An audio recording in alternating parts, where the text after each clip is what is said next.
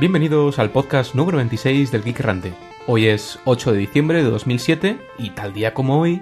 En 2028, Park Hee-jong, antiguo miembro del despacho de robótica del Ministerio de Comercio de Industria de Corea del Sur, fundará el primer sindicato para robots con el fin de defender los derechos de los androides frente a los continuos abusos que sufren por parte de sus empleadores humanos. Hae-jong será elegido como secretario general del sindicato y entre sus primeras actuaciones estará el desarrollo de la legislación que regula los derechos y deberes de los robots de servicio doméstico y asistencia a ancianos. Y no tal día como hoy, la compañía Origin, en 1999, compró los derechos del sistema operativo de red X Marios, plataforma especializada en desarrollo de videojuegos online, con la intención de desarrollar una nueva generación de juegos plataformeros. Este hecho fue reconocido como el causante de la revolución de las IA de Ultima Online 2 y World of Kansas, que derivó en la primera guerra cibernética entre humanos e inteligencias artificiales entre 2001 y 2003 y en 1856 Ludo Bastos V, líder de Pangea, impone a todos los habitantes del globo terráqueo llevar perilla. En 2012 se abren las puertas del parque temático Penguin Land, fundado por el magnate de las pastillas de menta Linus Torvalds. Curiosamente, el parque temático se construye sobre un solar de la antigua casa de Bill Gates, quien murió hace cuatro años en un accidente de tráfico cuando su coche se bloqueó a causa de un memory leak en el sistema operativo Windows Car Edition. En 2048 se celebrará la unificación de nombres asociados al planeta Tierra. El nuevo nombre, igual para todas las lenguas habladas del planeta, será Bob. En el año 1337, Lid nace Hackerberry, señor de todas las cosas binarias que dominará todo el continente europeo y parte de Asia hasta 1395, momento en el que muere atragantado con la piel de una manzana. Feliz día de... Simula que eres un viajero temporal a todos.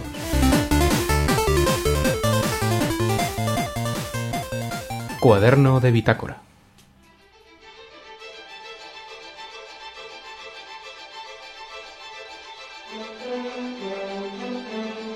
El salto a la órbita de camino no nos presentó ningún problema.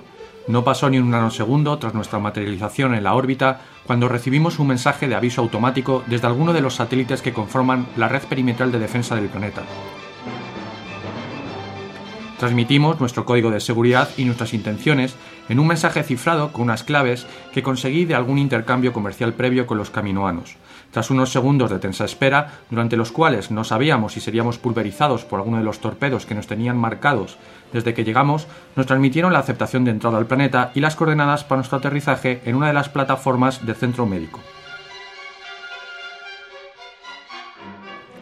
No nos fiábamos en exceso de los caminoanos, así que aprovechamos el canal de datos de retorno de su transmisión para transmitir un proceso hijo de Olo Jorge adaptado ad hoc para servirnos como proceso espía dentro de sus sistemas.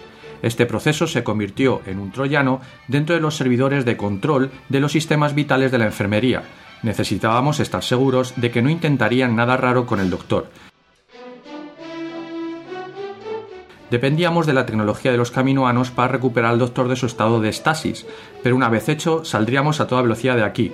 Intentaría tomar prestado alguno de los elementos médicos de la enfermería, ya que siempre nos pondría a venir bien en un futuro. Estamos haciendo la entrada en el planeta. Mientras llegamos a las coordenadas, aprovecharemos para grabar el podcast.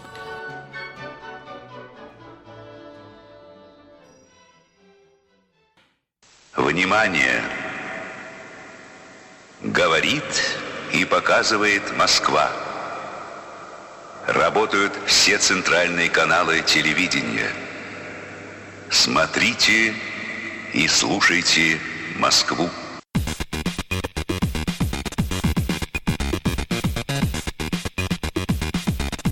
Vamos con la noticia de entrada.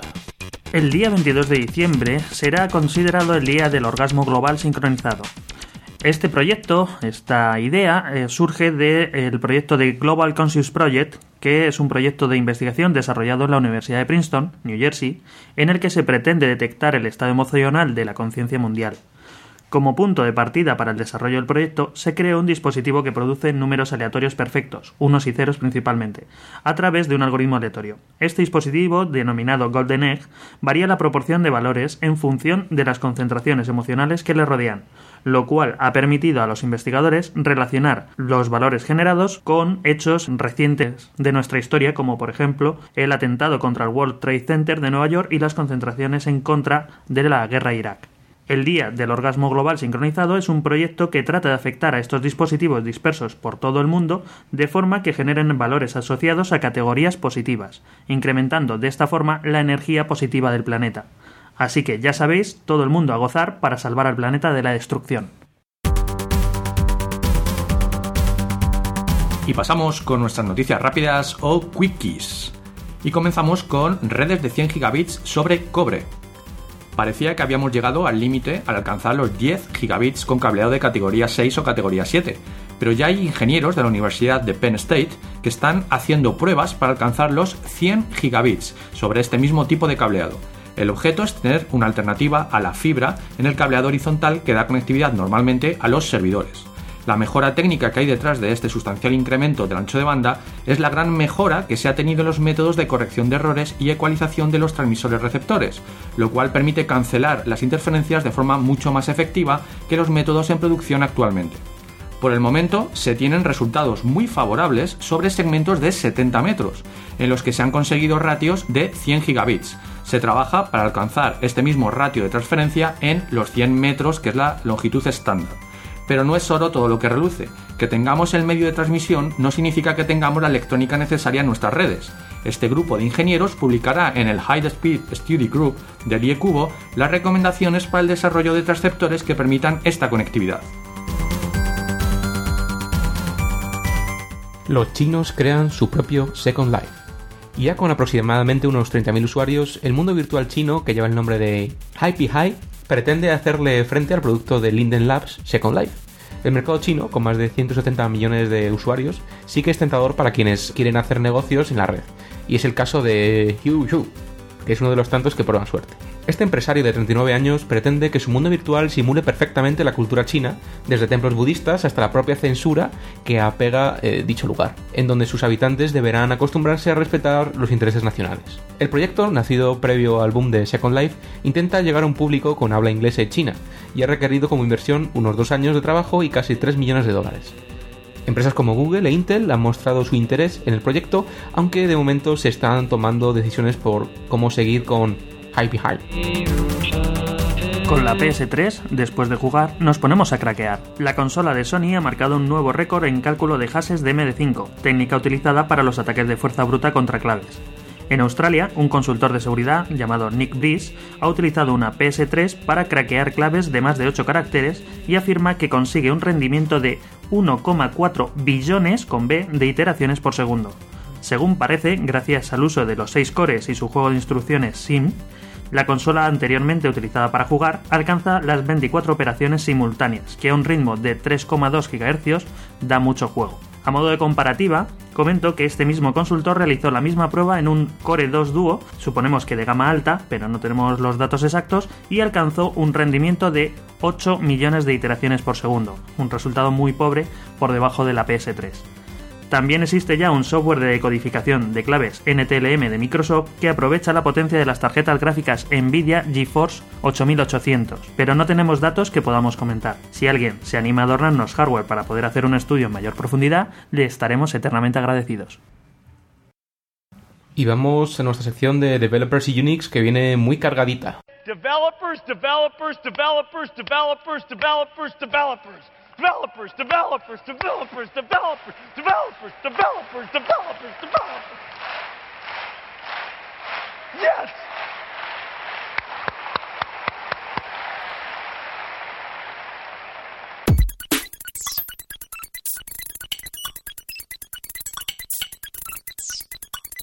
Dan Bernstein pone todo su software como dominio público.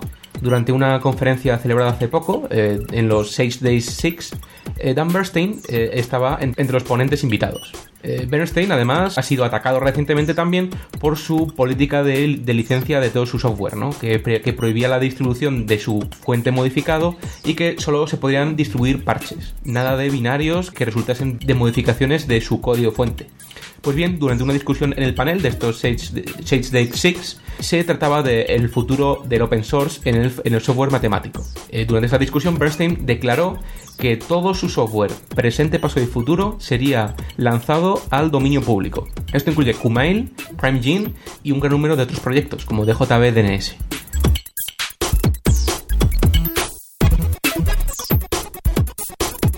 ML5 encontrado vulnerable. Mark Stevens, Arjen Calestra y Bene de Beggar han publicado su trabajo Vulnerability of Software Integrity and Code Signing Application to Choose and Prefix Collision for ND5.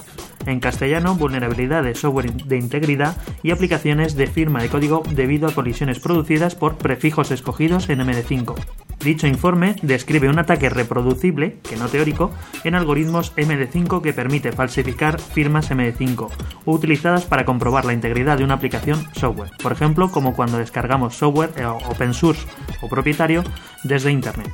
Los investigadores comenzaron con dos aplicaciones sencillas, holamundo.exe y adiosmundo.exe, y aplicaron un ataque de prefijo conocido que consiste que la función MD5 genere la misma clave para las dos aplicaciones algo que parecía imposible hasta la fecha, ya que una función hash de este estilo debe generar una firma única para un único tipo de documento. Según comentan los investigadores, para realizar un ataque de este estilo en un software, el atacante debería tener acceso a los ficheros que se están pretendiendo firmar con anterioridad a que sean firmados, lo cual delimita el campo de aplicación de este ataque a ataques producidos desde el interior de las organizaciones.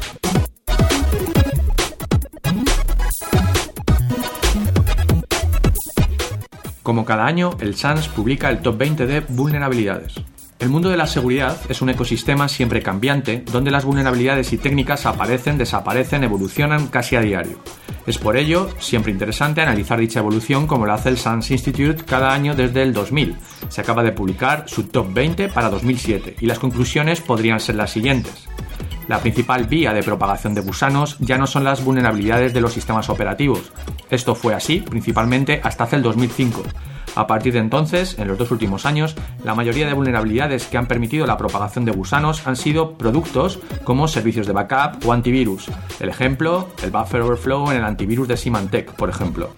Se ha disparado el número de vulnerabilidades en cliente, principalmente en browsers, reproductores de contenido multimedia, paquetes ofimáticos, como comentamos la semana pasada en nuestro especial de malware, esta es la principal puerta de entrada para troyanos y malware diverso. Los esfuerzos de securización en el entorno corporativo se han movido desde el perímetro y los servidores hacia el usuario final. El foco de infección se centra en el usuario y en las vulnerabilidades explotadas desde sitios web. Aquí se concentran la mayoría de los esfuerzos de control corporativo. Otro punto interesante es que el 50% de vulnerabilidades se ha centrado en aplicaciones web, ya sean comerciales, open source o desarrollos privados. Las posibilidades son muchas, XSS, CSRF, inyecciones SQL, inyecciones LDAP, etc. Como también comentamos la semana pasada, el hackeo de un servidor web visitado por los usuarios es una de las vías principales para explotar vulnerabilidades en el browser e instalar el malware, así como para instalar relays de spam. La más básica medida de seguridad, que es tener configuraciones por defecto seguras en aplicaciones y dispositivos, sigue sin cumplirse. Seguimos teniendo configuraciones por defecto inseguras y passwords por defecto que se mantienen en los sistemas en producción. En 2007 se siguen produciendo ataques basados en averiguación de passwords por fuerza bruta y por diccionario. Siguen creciendo los ataques a sistemas de voz IP. Se han encontrado fallos, por ejemplo, en los call managers de Cisco y en Asterisk. Sistemas de mensajería instantánea y sistemas P2P se afianzan como vías para distribuir malware por su popularidad. Estos pueden ser algunos de los puntos más interesantes de este estudio del SANS.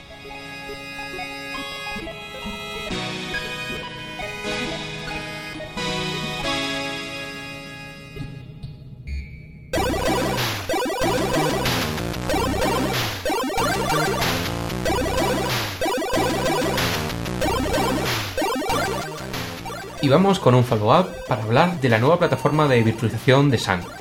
Eh, recordáis que, bueno, hemos estado hablando en estos últimos episodios sobre virtualización de todo el tema este de las zonas, de las branded zones y de diversas eh, tecnologías de virtualización eh, asociadas a Sun. Pues bien, eh, ha anunciado que va a invertir 2 millones de dólares en la plataforma de virtualización open source Shen. Y es que en Open World de mediados de noviembre anunció esta inversión en el Hypervisor XVM y hay disponible una, una primera preview. La segunda preview será en mayo de 2008 y la release final será después del verano. Esta plataforma XVM estará disponible en Open Solaris, aunque se convertirá en un proyecto comercial posteriormente. Esto es un hipervisor de tipo 1, es decir, un, hipervisor directamente sobre hardware, basado en el proyecto, como hemos dicho, open source de Shen, si bien se ha adaptado al kernel de Solaris en vez de usar el kernel de Linux. Sun tiene acuerdos con Microsoft para que Windows eh, corra bien como máquina virtual sobre esta plataforma. Se puede sacar ventaja de tecnologías actualmente propias de Solaris como ZFS o el Predictive Self-Healing, que no es más que la alta disponibilidad de servicios, sobre todo pensando en fallos de hardware.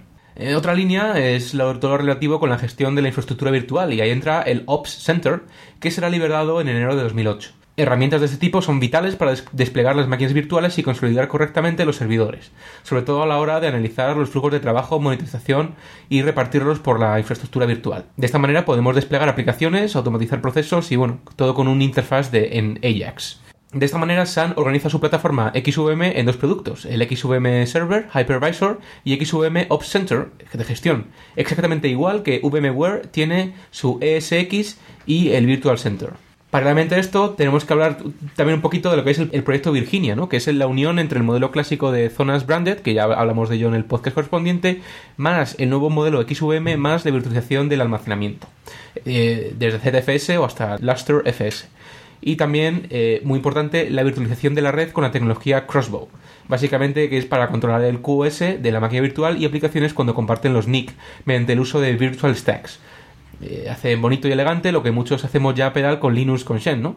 Todo esto gestionado en el futuro con XVMOps. Esto no lo sabemos, ¿no? Pero lo que sí sabemos es que muy prontito vamos a tener un especial virtualización de red. Decir también que Sun XVM ha sido liberada bajo GPL versión 3 y es casi el primer producto que Sun libera con esta licencia. Y para aquellos de vosotros que estéis confundidos con esto del proyecto Virginia, LDOMS y XVM, vamos a hacer una pequeña desambiguación, porque eh, Sun XVM Server se va a ejecutar tanto para Spark como x86. El requerimiento para los, los sistemas invitados incluyen tener una versión de ese sistema operativo que corra en las CPUs correspondientes. Estos sistemas incluyen también Windows en Spark. Las implementaciones iniciales de, XVM van a requerir además todo el tema este de los LDOMs. Y aquí es donde vamos a explicaros lo que es un, LDOM. Eh, los LDOMs eh, complementan a los containers de Solaris, eh, de lo que ya hablamos de las zonas y esas cosas, ¿no? Básicamente que son a más bajo nivel y, habilitan ejecutar múltiples sistemas operativos e instancias en un solo servidor con, tecnología Cool Threads, es decir, con tecnología mm, Niagara, de los, los T2, T1, etcétera, etcétera. Esto es algo parecido a lo que, a lo que ya se hacía con las particiones lógicas de los sistemas Enterprise de, gama alta de Sun. De esta manera podemos eh, asignar recursos a particiones lógicas eh, mediante un hipervisor integrado en el firmware. Y bueno, pues esta tecnología LDOM está soportada por, por Sun en, servidores que usen, como hemos dicho, Ultraspart T1, T2, etcétera, etcétera. Y para ejemplificar el tema de los LDOMs, olvidándonos de, XUM, pongamos que tenemos eh, un, servidor de directorio corporativo, una base de datos con un servidor de aplicaciones y, otra base de datos para servidores web. Eh, si queremos proteger los datos, eh, los datos sensibles en, el directorio y en las bases de datos, es fácil, ¿no? Eh, ponemos el directorio y las bases de datos en LDOMs separados y aislados de los servidores web, es decir, del frontend. Los LDOMs, lo importante es que, aseguran instancias completamente separadas y kernels y hardware para cada, digamos, para cada dominio. Además, también se puede poner la, base de datos en un container de Solaris para seguridad adicional. Es decir, que los LDOMs son el modelo de SAN de virtualización total. Y, y, a esto se le va a añadir ahora mismo todas las metodologías de XVM.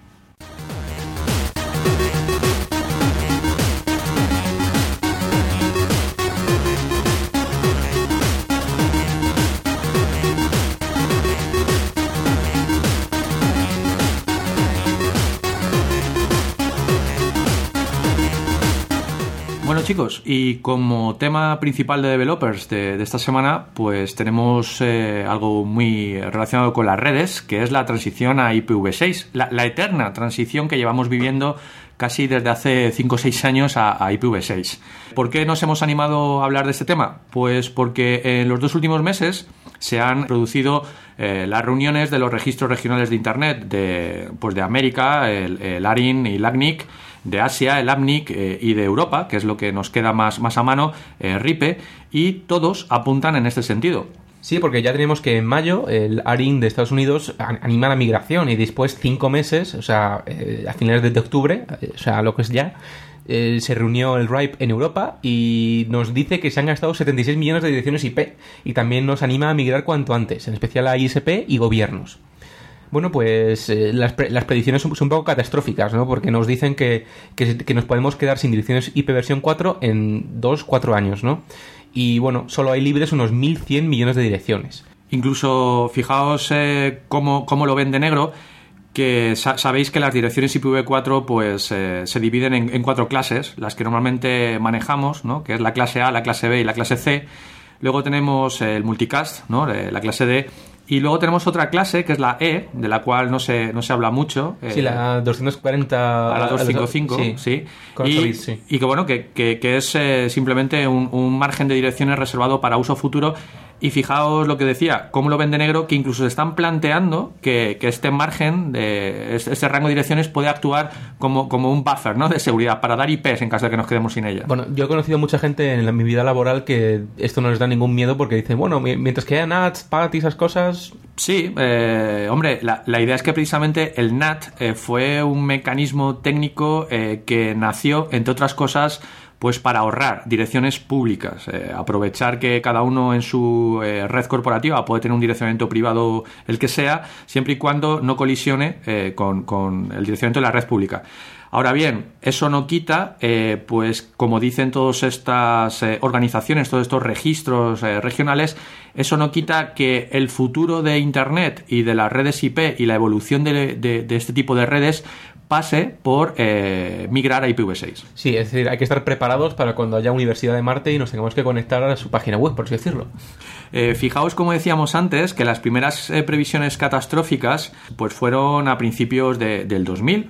2000, 2001, pues se preveía que la, la migración a IPv6 habría terminado pues para, para, esta fecha, para el 2008, pero no, pero no es así. Eh, está claro que, a nivel usuario final, a nivel eh, eh, proveedores de Internet, a nivel backbones, no es así.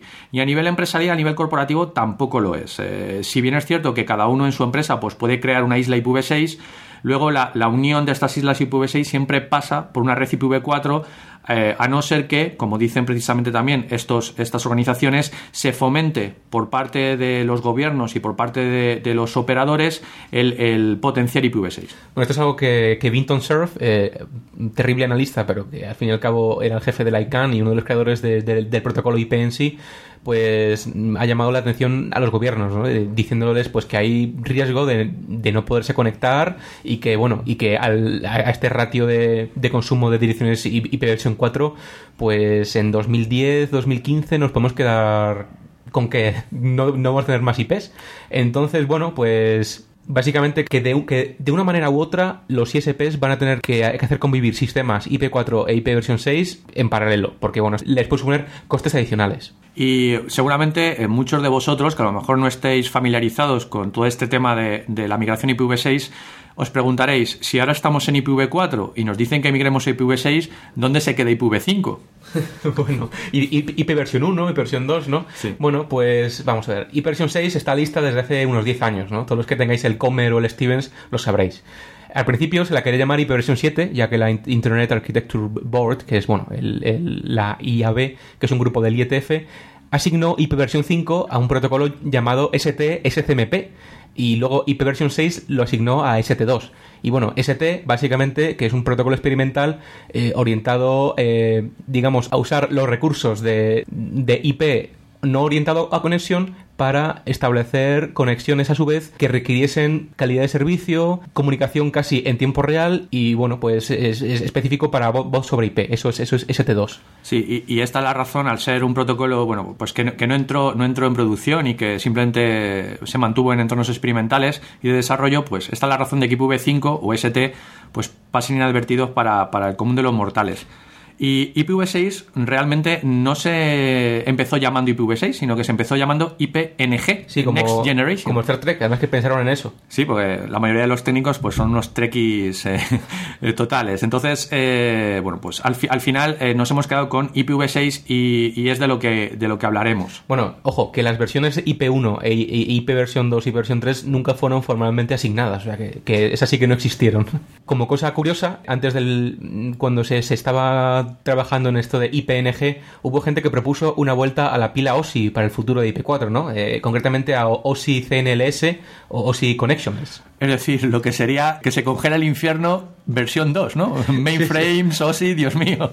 Sí, sí, bueno, eh, se propuso usar eh, un Connectionless Network Pro- Protocol, es decir, un CLNP, y, y meterlo sobre IP versión 4, ¿no? Vamos, de todas formas, CLNP no se usa actualmente en Internet y, bueno, eh, su, gracias a Dios, su función está provista por el protocolo IP, ¿no? Entonces, bueno, en, redes de, de telecomunicación y, bueno, y, y redes de estas extrañas de, de mainframe sí se usa. Si os parece, podemos empezar a hablar sobre qué trae de nuevo IPv6 o más que nada, qué, qué diferencia IPv6 de IPv4. Bueno, eh, para empezar, IP versión 6 no es tan tan distinto a IP versión 4, al menos en, en lo fundamental, ¿no? Porque, bueno, IP versión 6 soporta UDP, eh, TCP, etcétera, etcétera.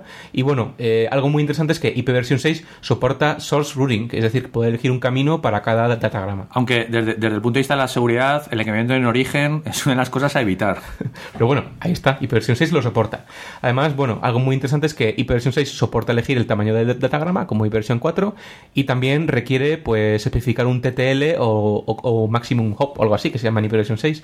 Pero bueno, los detalles, mm, digamos, sangrientos del protocolo cambian bastante con respecto al IPv4. Básicamente, la cuestión eh, de, de base cuando se habla de IPv6 es por la que hemos empezado, por el tema del direccionamiento. Es decir, necesitamos más direcciones IP. ¿Eso qué implica? Pues más bits para direccionar más direcciones. Sí, Entonces, 32 bits Sí, eh, para contra, IP4. Efectivamente, contra 128 bits que tenemos en IPv6, es decir, si veis cuatro veces más. Eh, ojito, porque aquí tenemos un cambio de formato importante. Vosotros estáis acostumbrados en IPv4 a tener vuestros cuatro octetos eh, representados en decimal y con un separador entre cada octeto, entre, entre cada byte, que es un punto. Ahora cambiamos a un formato mucho más eh, parecido a lo que son las direcciones MAC, es decir, eh, representamos las direcciones en grupos de cuatro cifras hexadecimales, separadas por dos carácter, puntos. efectivamente, por caracteres dos puntos. Bueno, aquí la pregunta va a ser, ¿qué pasa con el sistema DNS? Porque si, si- eh, esto va a ser un pifostio, ¿no? Bueno, pues aquí pasan dos cosas. DNS se tiene que adaptar, sobre todo si pensamos en eh, un escenario de transición eh, en el cual convive IPv4 y IPv6. Como sabéis, tenemos registros de tipo A que asocian nombres a dirección IP para IPv4. Bueno, pues aparece un nuevo tipo de registro que es el AAAA, es decir, 4A es porque la dirección es cuatro veces mayor. Es, es fácil de recordar en ese sentido. Que nos permitiría asociar un nombre DNS a una dirección IPv6. Pero es que, en mi opinión, DNS cobra eh, importancia fundamental en las redes IPv6. Porque imaginaos lo complejo que puede ser acordarse de memoria de direcciones IPv6. Estamos hablando de que os tenéis que, que acordar de 128 bits y de una representación hexadecimal. No hay ningún problema, ¿no? Eh, no, para algunos no, pero vamos, es importante. DNS pasa, pasa a tener importancia. Bueno, eh, el tema está en que al tener más eh, posibilidad de, de ampliar esta dirección, sí vamos a poder eh, asignar las IPs con más sentido, ¿no? Esto que, digamos, para incluso hacerlas un poquito más parecidas pues a lo que es un número de teléfono con prefijo, con el prefijo de área, país, etcétera, etcétera. Esto, esto es un dato importante, porque las direcciones IP, eh, IPv6, son completamente jerárquicas y el routing es completamente jerárquico. Es decir, ahora mismo el concepto de sistema autónomo tiene todo su sentido y, y por fin los protocolos como BGP, que veremos de- después, pues van a funcionar con más eficiencia. Comprobaremos luego, efectivamente, cómo está el, el concepto de prefijo, cómo se van añadiendo prefijos para crear esta estructura jerárquica. Y eh, si bien en IPv4 tenemos el concepto este de clase, clase A, clase B, clase C, en, IP, en IPv6 no, no está este concepto, ¿de acuerdo? Está el concepto de jerarqui- jerarquización y el concepto de de, máscaras de red. Volviendo al tema de los ISPs, nos podemos encontrar con que la, di- la dirección IP versión 6 que os asigne vuestro proveedor, pues tendrá un identificador único de proveedor, un identificador de suscriptor, un identificador de subred y un identificador de nodo, que es que somos nosotros. Pero mi duda es, ¿la necesidad de las IPs dinámicas típicas de, los proveedores de Internet? Bueno, bueno, es que eh, aquí entramos en, una cuestión que, vamos a comentar con más detalle dentro de un minuto, que es el tema de la autoconfiguración. Es decir, los nodos IPv6 se autoconfiguran, eh, generan su propia dirección, que es lo que hemos comentado como identificador de nodo, y a partir de ahí se empiezan a añadir prefijos. Pero, pero eso no quita que podamos tener DHCP. ¿De acuerdo? Ahora, ahora lo comentamos. Y hablando de direcciones, vamos a aprovechar eh, que estamos hablando de tipos de direcciones y de, autoconfiguraciones, etcétera, para decir un dato importante. El broadcast en IPv6 desaparece. Solamente hay direcciones unicast y eh, multicast, tal y, tal y como las conocemos, y aparece un nuevo tipo que es anycast. Sí, bueno, o cluster para no confundirlas con el Anycast de, versión 4, ¿no? Eh, ¿Qué es una dirección Anycast? Pues es una dirección que puede estar asociada a diferentes interfaces de red. Es decir, sería el sucesor natural de cosas como eh, los balanceadores de carga, de cosas como la alta disponibilidad. Es decir, cuando yo quiero referenciar mediante una única dirección IP un conjunto de nodos, un conjunto de interfaces de red, mejor dicho, por ejemplo, para temas de balanceo de alta disponibilidad, usaría una dirección de este tipo. Es una de las cosas que aún están un poco oscuras. Está definida, tiene su propio RFC, que es el 2461, pero las implementaciones en la realidad están un poco verdes. Ojo, porque todo el tema este del Anycast es, es algo eh, muy interesante porque está totalmente orientado al rutado. Y de hecho, bueno, en, en IP versión 4 también hay Anycast, pero se usa entre routers. El tema está en que al bajar el nivel de rutado al cliente, que es lo que estamos sugiriendo ahora mismo, pues descargamos de mucho trabajo a, estos routers y IP versión 6 piensa en eso también. Y vamos a profundizar un poco en el tema de la autoconfiguración, que es una de las novedades. Es decir, mi equipo automáticamente obtiene una dirección IP, no hace falta que yo se la dé a mano y no hace falta ni siquiera tener DHCP en la red. Es decir, en este sentido se autoconfigura toda la red en lo relativo a nivel 2, por decirlo de alguna forma. De mi dominio de broadcast puede estar autoconfigurado. ¿Cómo, cómo funciona? Bueno, pues partimos de la MAC, del interface de red que se va a configurar, ¿de acuerdo? Eh, todos conocemos cómo es una dirección MAC, sigue el estándar EUI 48, de 48 bits, sabemos cómo es, y convertimos este, esta dirección MAC, la convertimos a, a un formato que es EUI64, es decir, tenemos que añadir de alguna forma 32 bits más. ¿Cómo se añade? Pues se coge el prefijo FFFE, dicho en hexadecimal, y lo añadimos en medio de la dirección MAC estándar de 48 bits, justamente en la posición del bit 24. Con esto lo que obtenemos es una dirección de tipo EUI64. ¿Qué se hace también? Pues se invierte el valor que tenga el sexto bit del primer byte. A eso se le llama bit universal y sirve para identificar eh, la dirección como única. ¿De acuerdo? ¿Qué se hace posteriormente? Se añade un prefijo que es el FE80, también dicho en hexadecimal. Con lo cual, ¿qué nos quedaría? Nos quedaría una dirección de tipo FE80, todo ceros a continuación, que se representa en direcciones IPv6 con dos puntos, dos puntos, es decir, como, como un margen ahí vacío, y a continuación las 64 o los 64 bits de mi dirección MAC con eh, esa inclusión del FFFE en medio. Pero bueno, esto, esto ni que decir tiene que es una IP provisional, ¿no? Entonces hay que comprobar que es única, ¿no? Sí, eh, aquí la cuestión es que yo genero esta dirección y digo, bueno, esta es la dirección que quiero usar. Es, la, es una dirección de lo que se llamaría link, es decir, que me sirve dentro de mi, de mi enlace, de mi dominio de broadcast, sin llegar a ver routing, sin llegar a salir de mi red. Digamos que un dominio de broadcast es, digamos, lo, lo que es mi red de casa, por decirlo. Sí, lo que, lo que sería eh, tu red de casa o lo que gestionaría un switch eh, a efectos de que no hay routing, ¿de acuerdo? Entonces eh, yo genero esta dirección con la cual podría verme a nivel 3, ¿vale? A nivel eh, de direcciones IP. podría verme con el resto de, gente de mi segmento, pero no sé si hay alguien que puede tener esta misma dirección, con lo cual efectivamente es una IP provisional. ¿Y qué se hace? Pues se usa ICMP versión 6, una extensión de ICMP, para ver si hay alguien con esa misma dirección. Es decir, haría una RP pero sin hacer RP, porque desaparece la RP. Y es sustituido por un par de mensajes ICMP que es el Neighbor Solicitation y el Neighbor Advertisement. Es decir, ¿quién tiene mi dirección? Claro, solicitar, solicitar eh, la dirección o, comprobar si tengo algún vecino que tiene esta dirección. Si nadie me contesta, entonces me la asigno. Bueno, eh, ¿esto no es una especie de auto DHCP?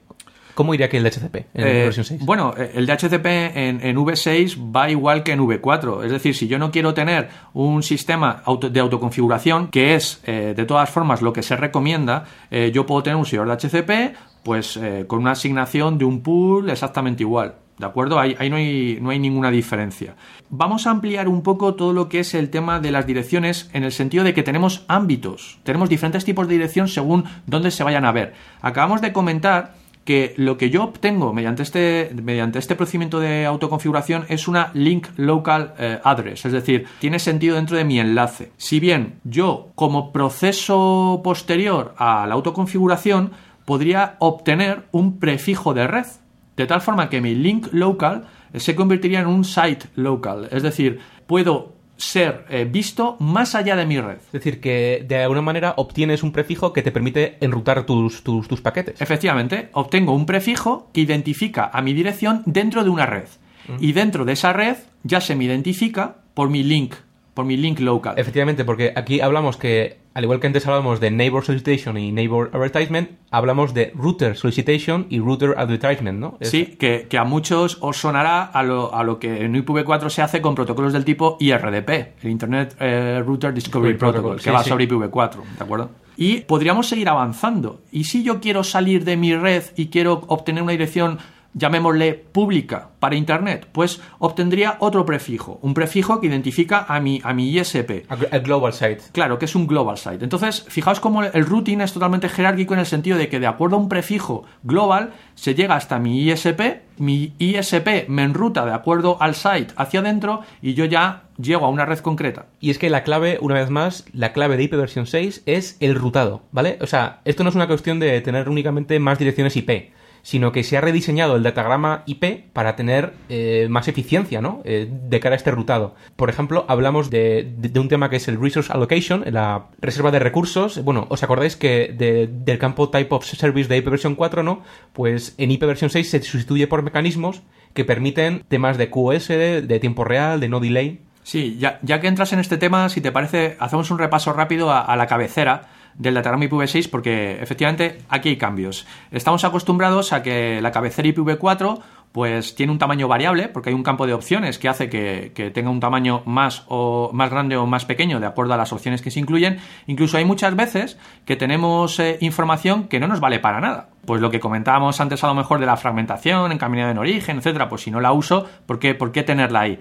Hay una forma mucho más óptima de hacer las cosas, que es tener una cabecera de tamaño fijo. Esto, esto hace que los routers, cuando tienen que analizar esos datagramas, pues no tengan que estar reservando buffers de diferentes tamaños, etcétera. Además que hace, bueno, eh, el manejo de los datagramas mucho más ágil. Fijaos entonces cómo, aparte de las direcciones de origen y destino, pues tenemos otros campos, eh, como bien comentaba Mr. Solo, que sirven para hacer prácticamente lo mismo que antes teníamos con el Type of Service, que son los campos Traffic Class y Flow Level. ¿Qué significa esto? Pues con el Traffic Class podemos identificar qué tipo de tráfico es y asignarle pues ciertas prioridades de acuerdo a si es pues tiempo real, si necesita ser tratado pues como un tráfico batch, ¿de acuerdo? Y luego el flow level permite identificar los flujos entre un origen y un destino concreto, es decir, una sesión, por decir una forma, eh, única. De la misma manera, el famoso Time to Live eh, o TTL de, de IPv4 4 se sustituye por Hop Limit, que no es más que el el límite que hay eh, entre routers. Y si quitamos información de la cabecera, por ejemplo, todo lo que es identificación de datagrama o, o los flags que identificaban que había fragmentación, etcétera, ¿eso dónde va? Pues es interesante ver cómo en IPv6 lo que se ha hecho ha sido crear más de una cabecera. Tenemos la cabecera base, que es donde van las direcciones IP origen, destino, etcétera, donde van todos estos campos del hop limit, el traffic class, flow level, etcétera. Pero luego tenemos información extra que puede ser encadenada y ahí pues tendríamos IPsec, por ejemplo, la cabecera de cifrado de autenticación, tendríamos encaminados en origen, tendríamos fragmentación, etcétera. Y algo muy interesante es que de todas estas cabeceras no hay ningún tipo de checksum. Pero ¿esto qué desventajas tendría? Eh, bueno, eh, desventajas eh, todas las relativas a no poder comprobar la integridad, pero para eso precisamente está AH. Eh, lo que es la cabecera de autenticación, que sí que comprueba la integridad, porque aunque estemos usando de hace muchos años IPsec en IPv4, que sepáis que IPsec sus cabeceras AH y ESP, es decir, autenticación y cifrado, son precisamente cabeceras extendidas de IPv6. Esto es únicamente para descargar de trabajo al router, el poner una cabecera o no ponerla. Y, aquí vamos, ¿no? Eh, porque en IPv 6 eh, apenas hay fragmentación. Ya que antes de enviar un, dat- un datagrama, este es fragmentado por la propia fuente. eh, de tal manera que los fragmentos correspondan eh, a la MTU mínima a lo largo de la ruta. Es importante, entra aquí en juego el MTU Path Discovery, el protocolo de descubrimiento de cuál es el MTU que tengo que usar. Es decir, que, que, la, que la pila IP6 tiene en cuenta en que nuestros ordenadores, nuestros ordenadores de sobremesa, de casa, se, se convierten en pequeños routers, porque estos son algoritmos que, que había antes eh, con, con, routers IP versión 4, ¿no? Y eh, si os fijáis, to, todas estas decisiones están orientadas a hacer la red mucho más eficiente en el routing, en lo que, en lo que es eh, el trasiego de datagramas. Sí, bueno, y entonces ahora estamos viendo que la fragmentación, es decir, eh, el, en, cuántos cachitos parto el paquete dependiendo de lo ancho que sea, que sea de tube. Pues se realiza end-to-end, -end, es decir, punto a punto. Ya no ocurre siempre en el router. Esto es completamente nuevo en ipv 6. Los routers ya no tienen por qué fragmentar. Y, y digo que no tienen por qué fragmentar porque, bueno, eh, sí puede haber un cambio de ruta, obviamente, pero eh, mucha gente puede decir que no hay tanta flexibilidad como en HyperVersion 4, es decir, en HyperVersion 6 es necesario conservar una única ruta. La ventaja es, bueno, que las comunicaciones voz sobre IP, vídeo, streaming van a ser muy fiables, pero ¿cómo lidiar con un cambio de ruta o un casque en el router? Pues obviamente el nuevo router puede tener un MTU mayor o menor, eh, dependiendo de, bueno, de, por dónde vaya a circular nuestro datagrama eh, después, ¿no? Entonces, bueno, en este caso, eh, el nuevo router encapsula el propio datagrama IPv 6 original, sobre todo datagrama IPv 6 añadido, es decir, es un, eh, hace una especie de túnel IPv 6 sobre IPv 6, ¿no? Entonces, lo que se fragmenta es el datagrama de fuera, es decir, el que, el que añade el router, ¿no? Entonces, a partir de, este momento, el router actúa como sender y, y bueno, pues hace de, nuevo MTU Discovery eh, y bueno, y, y, es, y, se comporta como un cliente, como un sender de, de IPv 6, ¿no? Pero que es es importante resaltar que, que de producirse la fragmentación se realiza sobre nuevos paquetes, no sobre los paquetes originales. Si te parece, antes de pasar a repasar los mecanismos de transición, hacemos un repaso rápido. Tenemos un uso intensivo de multicast, desaparece RP, desaparece broadcast. Sus funcionalidades eh, son dadas ahora por nuevos mensajes, una ampliación del protocolo ICMP sigue habiendo DHCP, aparece, aparece un mecanismo de autoconfiguración que simplifica mucho las cosas. Eh, autodescubrimiento de routers, ¿no? Uh -huh, auto, autodescubrimiento de routers. Identificamos flujos y mejoramos la calidad de servicio, un dato muy importante a fecha de hoy en, en las redes. De igual forma, tenemos seguridad nativa, no, no es ningún añadido, sino que IPv6 se diseña con IPsec en mente y también incrementamos eh, las posibilidades en lo referente a movilidad, es decir, que yo sea un usuario en una red y cambie de red a nivel 3, no solamente me mantenga dentro de, la red a nivel 3 cambiando eh, de segmento, que eso lo tenemos hoy día, pues cuando hacemos roaming, por ejemplo, en una red wifi, sino que puedo estar cambiando directamente de red a nivel 3 y yo mantengo mi dirección IP y sigo recibiendo el tráfico que va destinado a mi dirección IP, aunque esté en otra red con un direccionamiento diferente. Claro, porque el nodo se, se, autoconfigura, como hemos visto, y todos esos prefijos que se van añadiendo nos los va a poner, eh, digamos, el sistema autónomo en el que estemos conectados, que da igual que sea el, el ISP en el que tengo en casa o, o un proveedor móvil, que, que digamos que yo siempre voy a poder estar lo, localizable en Internet. Y ahí entran también, bueno, mecanismos de tunneling, etcétera. Puede ser un tema interesante para hablar otro día. Y si hablamos de IPv6, hablamos de mecanismos de transición. Podemos eh, dividir los mecanismos de transición orientados a conectividad y eh, quizás orientados a aplicación. Eh, sí, es importante pararse aquí porque obviamente eh, esto no se va a producir de la noche a la mañana. Es decir, va a tener que haber una transición de IP4 a IPv6. Bueno, realmente los que llevéis tiempo en esto veréis que eh, seguimos en eterna transición desde hace 5, 6, 7 años incluso. Sí, sí, bueno, el, el, tema es como decías antes, ¿no? Que, que te, podemos tener una pila doble, IP6 y IP4 con gateways entre redes IP6 e IP4. Podemos tener túneles, ¿no? Es decir, eh, para empaquetar IP6 sobre IP4 y atravesar redes aún no migradas.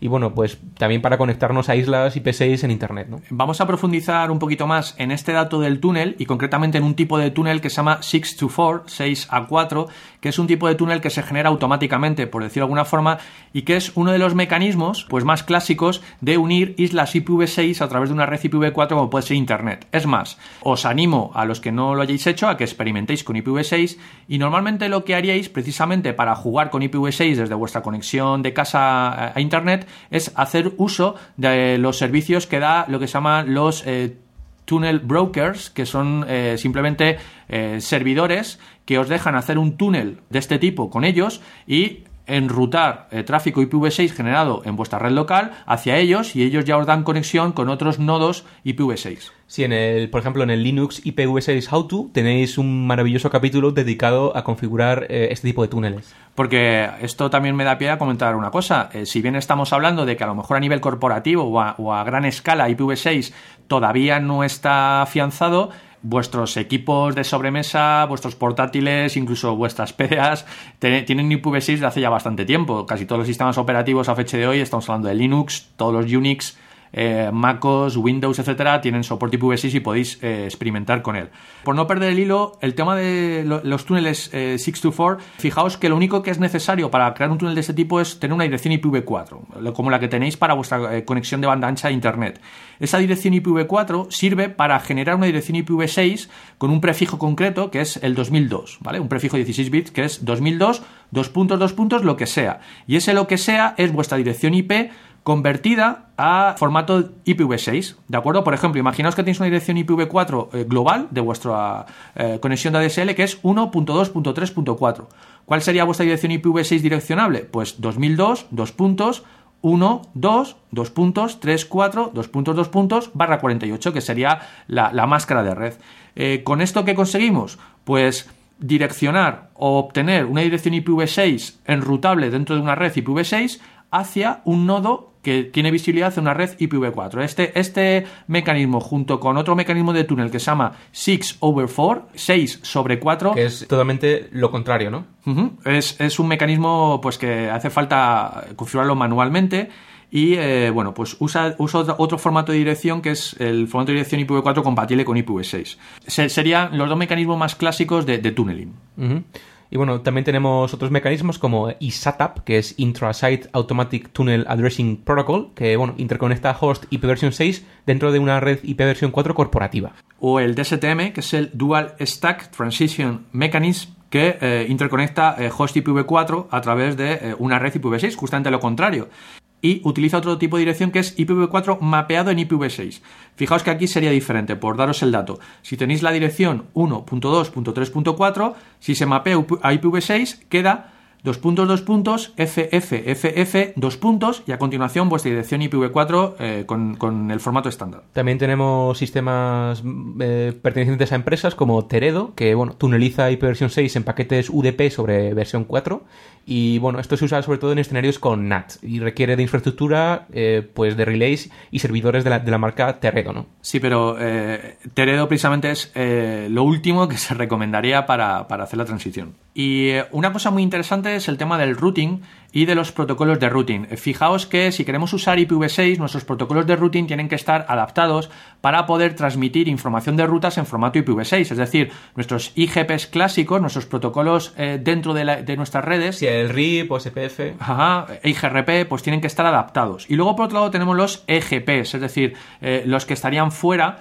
de, nuestros eh, sistemas autónomos y ahí el rey es BGP. BGP, efectivamente, que es el, el, protocolo derrutado por excelencia de, las entrañas de Internet. Lo, que hace que nos veamos todos a través de Internet es BGP. Trabaja, bueno, básicamente manteniendo una tabla de, redes IP o prefijos que designan eh, la accesibilidad de las redes entre sistemas autónomos. Muchas veces las políticas de rutado se, se configuran pues, por motivos políticos, ¿no? Entonces, bueno, sin embargo, el, protocolo de, de rutado que tiene BGP es, llamado Path Vector Protocol, ¿no? Entonces, la cosa está en que algo muy, muy interesante en el, en, el BGP y de lo que hemos hablado antes son los sistemas autónomos, ¿no? Es decir, un sistema autónomo pues, pues puede ser un ISP, un país, etcétera, etcétera. Entonces, bueno, decir que, que, en IP versión 6 eh, los, eh, los sistemas autónomos se, se designan por ediciones de Anycast, versión 6 y bueno, y que desde hace ya bastante tiempo BGP tiene unas extensiones multiprotocolo que incluyen IP versión 6. Bueno, y si vais a jugar con IPv6 os recomiendo que dediquéis también un tiempo a jugar y aprender con ISIS que es un protocolo de routing eh, totalmente genérico, eh, usado en proveedores junto con BGP y que, bueno, efectivamente está adaptado para IPv6 y BGP ISIS, pues digamos que es lo más potente que podáis, que podáis montar. Y a ninguno de estos protocolos habría que hacerles cambios para adaptarlos a IP6 porque ya están preparados. Y si nos movemos de la parte de la red a la parte de las aplicaciones, eh, pues tendríamos algunos mecanismos de transición orientados más a la parte software eh, como por ejemplo los mecanismos de traducción, que pueden ser sin estado o con estado. Mm, los mecanismos sin estado, pues estaríamos hablando de cosas como el VIA, que es el Bump in the API, el mecanismo metido en la API, y imaginaos un sistema con pila doble, eh, con IPv4 y IPv6, y esta capa de traslación está entre el nivel de aplicación y el nivel 4, el nivel de transporte. La aplicación IPv4 lo que maneja es el API IPv4 estándar y eh, se realiza toda la traslación de direcciones, el mapeo de direcciones, justo antes de atacar el stack del sistema. Es decir, la aplicación no se cambia, pero todas las llamadas a las funciones eh, IPv4 son mapeadas o trasladadas a funciones IPv6. El siguiente, que sería el BIS, que sería Bump in the Stack, también sería un sistema con pila doble, pero la capa de traslación está por debajo, está entre el nivel de red, el nivel 3, y el nivel 2, el nivel de enlace. La aplicación IPv4, por tanto, maneja una pila IPv4, pero es justamente por debajo de la capa de red donde se encuentran todas las rutinas de traslación, como las resoluciones de DNS, mapeos de direcciones, exactamente igual que antes. Por otro lado, tendríamos otros mecanismos eh, basados en traductores con estado, como por ejemplo lo que se llama el NATPT, Network Address Translation, Protocol Translation, que mapea direcciones IPv, IPv6 a direcciones IPv4. Trabaja a nivel de IP, a nivel de ICMP, y puede ser eh, una alternativa si no queremos usar otro de los mecanismos que se llama TRT, que es el Transport Relay Translator, que es similar al anterior, pero actúa a nivel de TCP y de UDP se manejan direcciones IPv6 a IPv4. Si se hace, por ejemplo, un SSH, para que os hagáis una idea de cómo funciona la máquina, TRT, porque hace falta tener un servidor como relay, eh, hace de intermediario estableciendo ella otra conexión TCP al puerto 22 del servidor final y realizando la conversión entre IPv4 e IPv6. Y mecanismos que trabajan a un nivel un poquito superior, pues sería, por ejemplo, un servidor SOX que haga la traslación entre IPv6 e IPv4 o lo que se llaman los Application Level Gateways, que serían como los NAT que tenemos en los firewalls a nivel de aplicación. Saben entender los protocolos y saben manipular los mensajes de los protocolos para adaptarse. Bueno, y como apunte más práctico, deciros, por ejemplo, que el soporte para IP6 y todos estos mecanismos de, doble stack están incorporados en J2SK y, JR para Java 1.4. O sea, eh, están ya disponibles desde hace bastante, bastante tiempo. Y bueno, incluso hay, algunos RFCs y cosas así que, que os dejaremos en las show notes. Entonces, por, ir terminando, mm, ¿qué pasa con IPv6? Pues, en mi opinión, hay demasiados mecanismos de transición, ¿verdad? Todo lo que os hemos soltado aquí, si tuvieseis que tomar una decisión de cómo migrar la red corporativa de vuestra empresa o de vuestra organización, fijaos las alternativas que tendríais.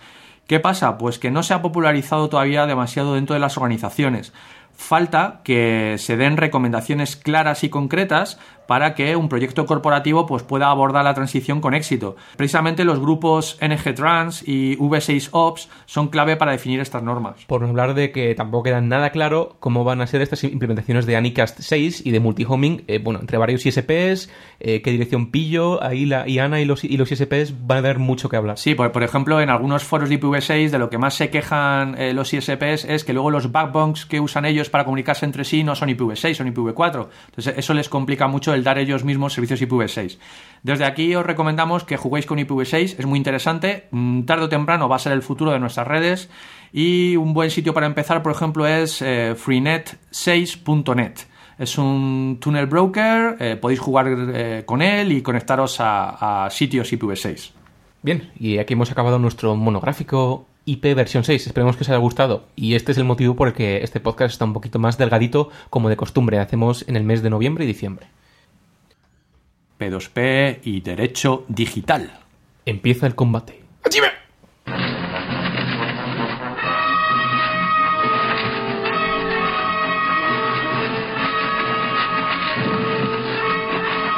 recordamos que no somos abogados, que no hemos estudiado Derecho, que no tenemos ningún amigo abogado y que por tanto cualquier incorrección eh, tenéis que perdonarla y que todas nuestras opiniones son personales e intransferibles. Además, nunca hemos ido a ninguna reunión de la comunidad de vecinos.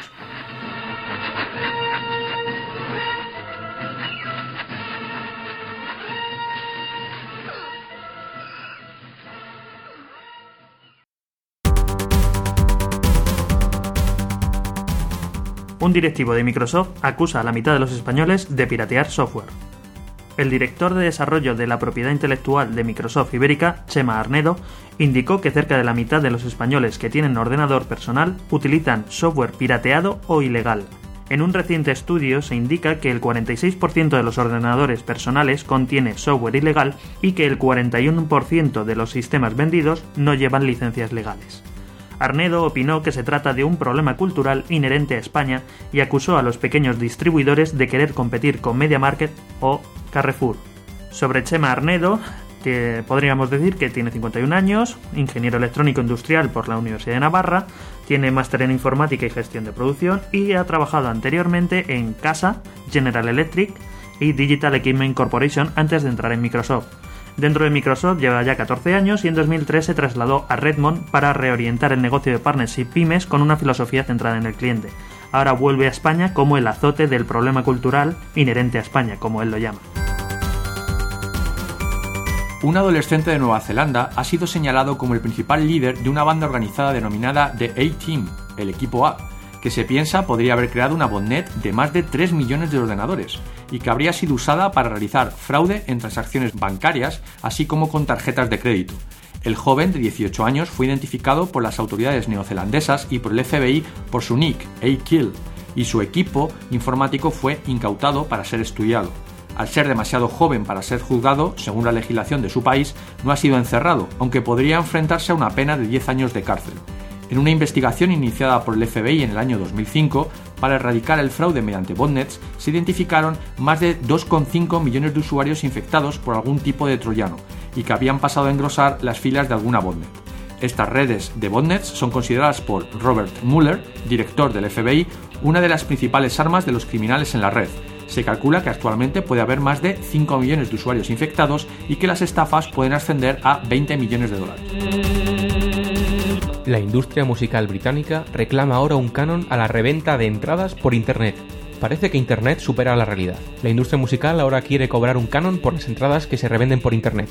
El argumento principal es la injusticia de no cobrar por los beneficios que produce la reventa con esa ilógica de querer cobrar de nuevo por lo ya cobrado, se debería grabar también a los coleccionistas porque sería injusto que los artistas no reciban ni un solo penique por los beneficios que generan sus discos y o cualquier otro coleccionable, luego de tenerlos empolvados unos años. Esta noticia nos viene desde Barra Punto.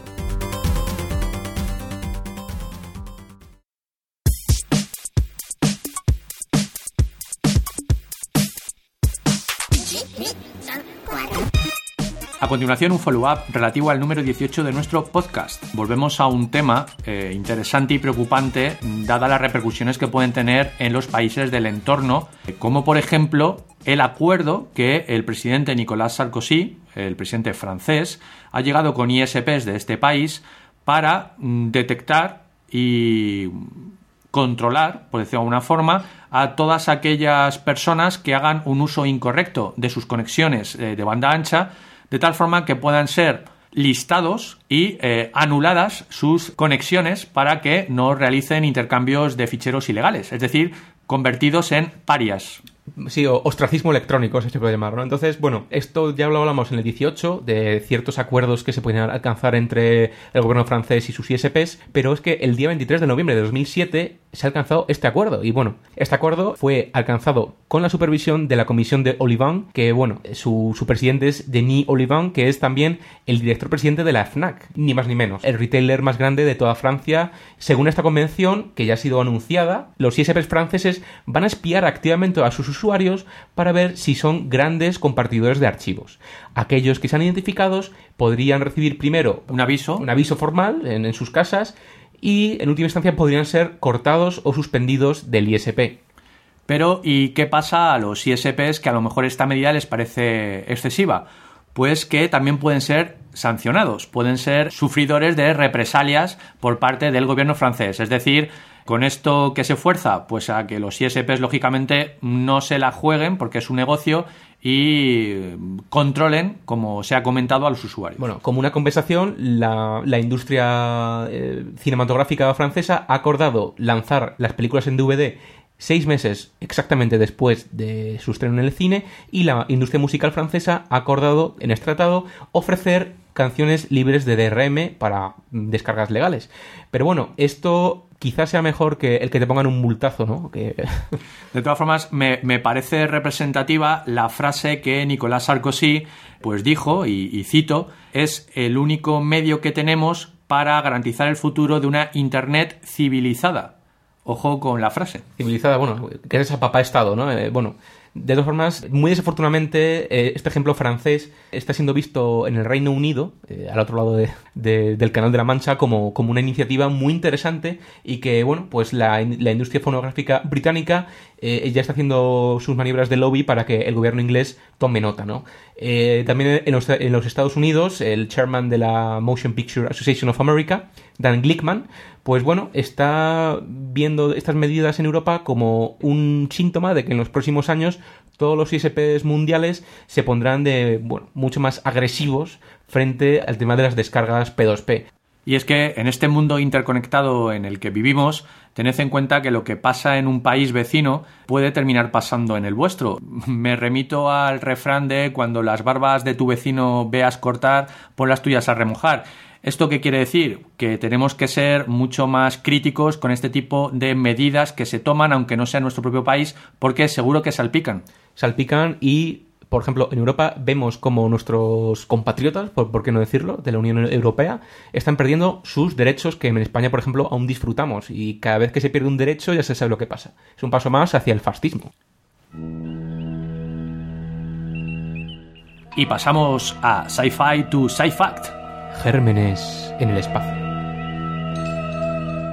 Aquí la cuestión no es cómo de dañino es eh, un virus de la gripe o quizás la salmonela, sino qué repercusiones podría tener en este tipo de organismo la ausencia de gravedad o una situación como la que se da en el transbordador Atlantis cuando se encuentra en el espacio.